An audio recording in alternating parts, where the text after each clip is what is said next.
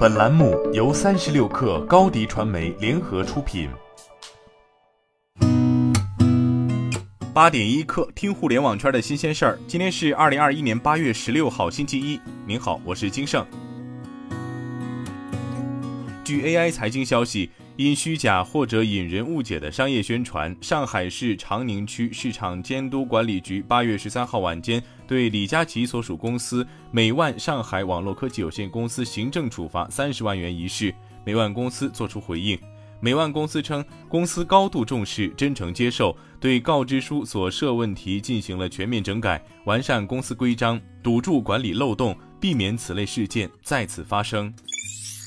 据封面新闻报道，三亚万通健康董事长冯仑八月十三号晚间发布微博称，微信公众号巴蜀独立评论于二零二一年八月十三号发布的商业大佬冯仑的暮年涉嫌挪用资金罪被三亚警方立案一文，恶意歪曲事实，编造虚假信息，对本人进行诋毁诽谤，严重侵犯了本人的人身权益。对此，本人将向警方报案，并保留其他一切追诉权利。据该公众号发文称，二零二零年十二月八号起，多位自然人及公司向三亚市公安局报案称，冯仑涉嫌合同诈骗行为，即利用职务之便挪用资金四千二百四十八万元，且这笔巨额资金为一家央企所有。据证券时报消息，脱离华为八个多月后，荣耀于八月十二号发布了首款高端旗舰手机 Magic 三系列。搭载高通骁龙八八八 Plus 芯片，荣耀 CEO 赵明接受记者专访时表示，今年荣耀的供应偏紧，估计消费者还是很难抢到荣耀 Magic 三。手机行业不存在永远的第一，未来荣耀在中国市场上的竞争对手是苹果，要夺回属于荣耀的高端手机市场份额。根据证券时报八月十四号消息，受近来南京、张家界、郑州等多地爆发疫情影响，今年上半年刚刚出现回暖迹象的影视行业再度陷入停摆期，大规模停业来袭。有数据显示，截至目前，全国已有超过三千五百家影院暂停营业。长津湖、皮皮鲁与鲁西西之罐头小人、五个扑水的少年等多部原定暑期档上映的新片官宣撤档，延期上映。二零二零年初，受新冠肺炎疫情影响，全国电影院集体。放了一场长达一百七十五天的长假，如今电影业又要遭遇第二次大规模停业。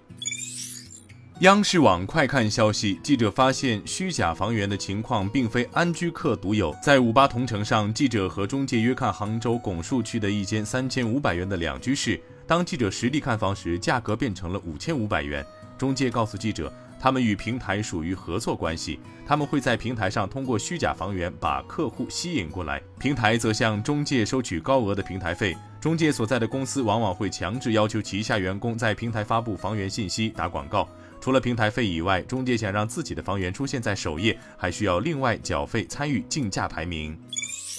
据 Giant Freaking Robot 消息称，内部消息人士透露，迪士尼已经取消了与斯嘉丽·约翰逊的所有合作项目。此前，斯嘉丽·约翰逊就《黑寡妇》的上映事宜起诉华特迪士尼。约翰逊在诉讼中称，漫威最新电影《黑寡妇》同时在影院和迪士尼家上映是违反合同的。据了解，斯嘉丽·约翰逊与迪士尼旗下的漫威影业达成的协议中承诺，《黑寡妇》将独家在院线发行，而斯嘉丽本人的薪水很大程度取决于该片的影院票房成绩。诉讼称。迪士尼在无正当理由情况下有意引导漫威违反合约，阻碍约翰逊女士实现她与漫威所达成交易的全部利益。约翰逊的律师据此认为，客户因此损失了高达五千万美元的票房分成。新浪科技消息称，美国德州法院陪审团在当地时间周五裁定，因侵犯无线技术专利，苹果必须向 Optus 和几家相关公司赔偿三亿美元。Optus 无线技术公司2020年对苹果提起专利诉讼，德州法院去年八月裁定苹果侵犯了 Optus 五项专利技术，并要求苹果向 Optus 支付5.06亿美元专利使用费。今天咱们就先聊到这儿，我是金盛，八点一刻，咱们明天见。